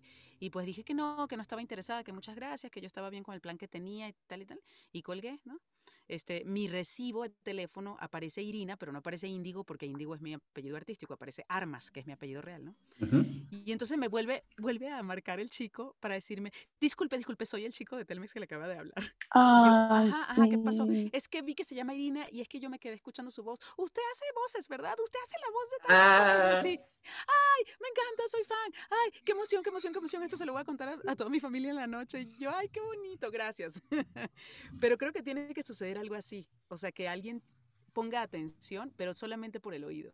Cuando de sí, exacto. Y no asocias que esa es la voz de esa cara, entonces de repente ahí es más difícil, ¿no? Que te reconozca. Claro, claro, claro. Y ahí entra mucho también el, la parte del anonimato que decías, que ya ahorita pues está como que reconociendo mucho más eh, la cara del actor, ¿sabes? Entonces también eso puede ayudar por ahí. O menos que seas Mario Castañeda, que vas a ser Goku en todos lados. Pero bien. Ah, no, bueno, pero ya estamos hablando de Dios de mi vida, de ya una cosa. Así, reverencia y todo. Eh, sé que se nos está acabando el tiempo, Erika, no, no, quiero irme sin tocar algunos puntitos muy especiales por ahí. Eh, bueno, esta pregunta para ambas. ¿Qué impacto o importancia creen ustedes que, que, tiene este proyecto para la comunidad geek, más que todo para la parte em, femenina? Que las chicas puedan identificarse con un personaje que no solamente sea poderoso, sino que también sea tan real y auténtico que puedan que todas puedan sentirse Scarlet Witch, y en el caso de los hombres también, porque no, no, no lo vamos a cerrar en un género, pero ¿qué importancia creen ustedes que tiene eh, el impacto de esta serie? Bueno, mm, yo creo que, digo así para que cierre la protagonista de la serie, este, yo creo que esta parte de mujer es que la mujer ahora sí que somos multitask, ¿no? O sea, somos humanas de entrada, es una mujer, Wanda es una mujer humana, es una mujer que tiene hijos, que desea tener una familia, que es mujer, que le encanta eh, em, esta parte de mujer, la disfruta muchísimo, pero aparte tiene unos superpoderes y es una superheroína, ¿no? Entonces, esta, esta dualidad, esta, esta doble vida que lleva, em, que hicieron notar que es una mujer que también tiene esta parte que muchas mujeres, no necesariamente que se quiera, o sea, no me refiero a que solamente una mujer se tiene que casar o tener hijos, sino que me refiero que la, la vida que ella decida tener, la puede tener también. A eso me refiero, o sea, que puede escoger lo que ella lo que, a lo que a ella le hace feliz, lo puede lograr incluso siendo un superhéroe, ¿no? Y lo puede llevar a cabo cuidando hijos o no, o haciendo lo que se le pegue la gana, lo puede hacer, este, siendo un ejemplo, ¿no? y, que, mm, y que tiene sentimientos y que sufre, pero que también puede ayudar y que también puede hacer el bien. Eh, esta es la parte que yo veo, ¿no? También. Sí, a mí lo he, dicho varias veces también, a mí me parece que el gran mensaje de esta serie y de este personaje de Wanda Maximoff en especial es que lo que nos está diciendo es, es algo que, que, que, es un superpoder que todos tenemos, no nada más las chicas, los chicos, todos tenemos el superpoder de crear nuestra propia realidad. Aquí está dibujado a lo Marvel y a lo ficción, pero realmente la construcción de la realidad tal cual ella la quiere tener para sí es algo que, que es el libre albedrío, que nosotros tenemos todos los días acceso a eso, ¿no? A que si no nos gusta mucho nuestra realidad, pues nosotros podemos deconstruir eso y construir de cero una nueva. Ese yo creo que es el gran mensaje, este, y no nada más para las chicas, como te dije al principio, ¿no? Entonces, esa, esa capacidad de rehacer tu vida, esa capacidad de decir, a ver, no me gusta lo que está pasando, voy a dejar esto atrás y voy a comenzar a construir de cero esto, o esa capacidad que todos tenemos de decir, quiero llevar mi vida hacia allá y voy a comenzar a abrir el camino, ¿no? El que no está abierto, el camino que solo yo, con mi propósito y con mi determinación, voy a abrir. Y por supuesto que voy a llegar a ese lugar donde quiero llegar, porque soy yo, está completamente en mis manos la posibilidad de hacerlo, ¿no? Y eso es lo que ella hace realmente, como le da la gana y de la manera más fantástica del mundo, porque es una superheroína y tiene esos poderes, pero realmente el mensaje es eso. Todos tenemos la capacidad de construir nuestra realidad. Y así como dices que es completamente cierto que cada uno de nosotros puede construir su realidad, también cada uno de nosotros puede ser un héroe, y más ahorita eh, eh, en la realidad en la que vivimos, en la que quedarte en tu casa puede ser un acto heroico. Y justamente para toda esa gente que está escuchando esta entrevista, que a lo mejor se siente quizás un poco aludida por la realidad que estamos viviendo, que, que no es un secreto, que a todos nos ha pegado de distinta manera, ustedes como eh, más allá de, de, personajes heroicos, ustedes como mujeres, como talento, como artistas, ¿qué mensaje le pueden dar a esas personas que están escuchando esta entrevista y que de cierta forma encuentran en ustedes, en sus voces y en su trabajo, un refugio para escapar de esa realidad un poco triste? Pues primero dar las gracias porque sí, o sea, si, se refugian, el haberse refugiado en, ver una serie, en escuchar mi voz, en que les haya dado un poco de alegría, en que les haya dado tristeza o incluso llevarlos utilizando esa imaginación eh, ahora que, hemos estado encerrados, primero darles las gracias por tomarse el tiempo de escucharme, de interesarse por mi trabajo, etcétera. Y segundo, que sí ha sido duro, es un cambio, todos los cambios son difíciles, todos los cambios tienen momentos de miedo, de, incertidumbre, pero también los cambios son para algo mejor. Y tratar de utilizar este cambio para saber en, reinventarse, reinventarse en, salir a lo mejor de ciertas eh, zonas de confort en las que uno estaba que no se daba cuenta, de reinventarse y de que la vida sigue y que la vida va a seguir hermosa y que, y que como decía Irina, uno puede ser esa persona y uno puede hacerse su vida mejor, incluso estando en tu casa, tienes el tiempo, en mi caso, tengo el tiempo de estar más tiempo con mi hijo, de, disfrutar más en mi casa, de comer en mi casa, de poder cocinar en mi casa. Entonces, tratar, tratar dentro de lo, de lo terrible, de muchas otras circunstancias, sacar lo mejor y si es posible. Sí, justamente la palabra reinvención es la palabra clave que yo iba a decir también. O sea, cualquier, cualquier momento en la vida que te, que te pone en pausa, que te descoloca, que te desconcierta, que te saca de tu zona de confort, es una gran oportunidad, es un momento de un montón de oportunidades, empezando por la oportunidad de crecer uno mismo. O sea, la vida se trata de, eso, la suma de nuestras alegrías con nuestras tristezas, la suma de ambas cosas, de nuestras desesperaciones o de nuestros desalientos, con nuestras motivaciones, con nuestras emociones positivas, la suma de ambas cosas es lo que nos forma como seres humanos ¿no? y lo que nos hace madurar. Entonces, todos los momentos que, que, que nos que no son necesariamente tan agradables en su apariencia o que definitivamente no son agradables, son terrenos fértiles de oportunidades para fortalecernos por un lado y para reinventarnos e inventar cosas nuevas, ¿no? En esta pandemia, bueno, yo me inventé un montón de cosas y me siento como que muy, siento que fui muy, ha sido muy productiva para mí, ¿no? La, la pandemia porque dije, no me voy a detener ni me voy a poner a llorar de, ay, no voy a poder cantar otra vez en vivo, quién sabe hasta cuándo, ay, no vamos a poder salir a grabar. Por ejemplo, las convenciones, el mundo de las convenciones de doblaje que se detuvo, ¿no? Ay, ahora qué vamos a hacer? Y ahora, no, no, no, inventarnos, inventarnos nuevos caminos cada uno de nosotros que de otra manera no nos los hubiéramos inventado. Entonces eso me parece... Eh, por eso me refiero al, al gran terreno fértil que se presenta en estas situaciones, ¿no?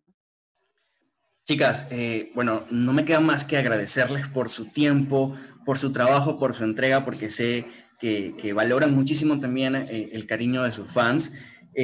ya se nos acaba el tiempo, nos va a alcanzar el Hex, pero no quisiera despedir eh, esta entrevista sin que lo hagan ustedes, sin que sea Agatha Harness y Wanda Maximoff las que despidan esta entrevista. ¿Se podrá? ¿Quieres a Agatha o quieres a Agnes? Ay, las dos son riquísimas. Yo no sé cuál me gusta más, te lo juro. ¿Qué te, parece, ¿Qué te parece, Erika, que comienzas con Agnes, me das el pase y yo entonces le doy el pase a Agatha? Dale. Va. Wanda, querida, es un placer haberte encontrado por aquí. ¿Cómo estás? Mm, Estoy dentro de un programa en este momento. Em, estoy un poco ocupada. Ay, discúlpame. Es que solo te venía a preguntar una cosa, que ibas a cocinar el día de hoy, si necesitabas alguna ayuda, si querías que cuidara a los niños, lo que tú quieras. Es la última advertencia que voy a darte. No quiero que me vuelvas a compartir la receta del pollo a la naranja, porque no me gustó para nada cómo quedó. No me gustó para nada ese sabor. Y ahora demuestra tu verdadera cara. No, no, sé a qué te refieres. Tu verdadera cara, yo sé quién eres. Yo sé que no eres Agnes, la vecina chismosa simplemente, que se sabe recetas del pollo a la naranja. Yo sé que eres algo más que eso. Ay, Wanda, Wanda, qué tristeza me da. Obligas, obligas, obligas, pobrecita de ti a base de mentiras. Tu vida está hecha a base de mentiras. Solamente quiero saber si has seguido matando perros por ahí, así como lo hiciste con Chispita. No, querida. Lo que pasa es que me molestaba, recuerda. No me gustan, soy alérgica a los perros. Perdóname. Bueno, en fin. Ah, de verdad que es tan desagradable para mí escucharlo de tu alergia a los perros que prefiero que despidamos este programa. Queridos, gracias. Ah, estamos en un programa y ni siquiera lo entiendes, Agata. En fin, eh, queridos, eh, Güero, queridos oyentes de este programa, queridos todos, queridos Martín, Nonalaya, ha sido un placer estar con ustedes. Gracias, soy Wanda Máximo, la bruja escarlata, ha sido un placer. Muchas gracias. Ah, no sé si pueda yo decir lo mismo, pero bueno, ya que me quiere manipular una vez más, está bien. Que les vaya muy bien, les agradezco mucho. Güero, cuídate mucho, que estén muy bien. Espero que no tengan perros por ahí. Hasta luego. no saben mi nivel de fan en este momento y sé que todos van a estar igual. Muchísimas gracias, eh, Erika, muchísimas gracias, Irina, por su tiempo y por su gran y noble eh, alma humana que nos están compartiendo al abrirnos su corazón y contarnos sus experiencias, tanto para Martín como para mí ha sido un honor y sé que también para todas las personas que escuchen eh, esta entrevista. Mil gracias y pues nada, nos escucharemos en próximos proyectos por ahí. Muchísimas gracias por habernos acompañado y por su tiempo. Él fue Martín, ella fue Irina, ella fue Erika, yo fui Güero y esto fue Zona Güero. Nos escuchamos en una próxima oportunidad. Hasta luego. Chao.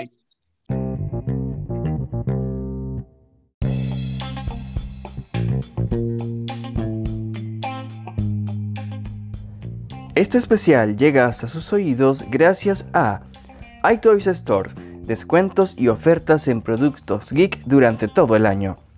Funkeados Store, los pops que tanto buscas en un solo lugar. Level 100, figuras de colección a un precio increíble. Punto Pixel, la creatividad y tus personajes favoritos en cada punto. El Barbón Funko Store, pops, rifas y descuentos increíbles. Kupak Store, la calidad que buscas en todas las figuras coleccionables. Fantastic Pop, ¿te falta algún pop en tu colección? Consíguelo a un precio fantástico. Teenage Marvel, noticias y poder arácnido a la orden del día. 2212 Creative, el regalo ideal personalizado a tu gusto. Akios Store, los cuadros ideales para completar tus espacios. Like a Hero, luce como todo un héroe con la moda que va con tu estilo. Tierra 1, todo el poder geek en un solo lugar.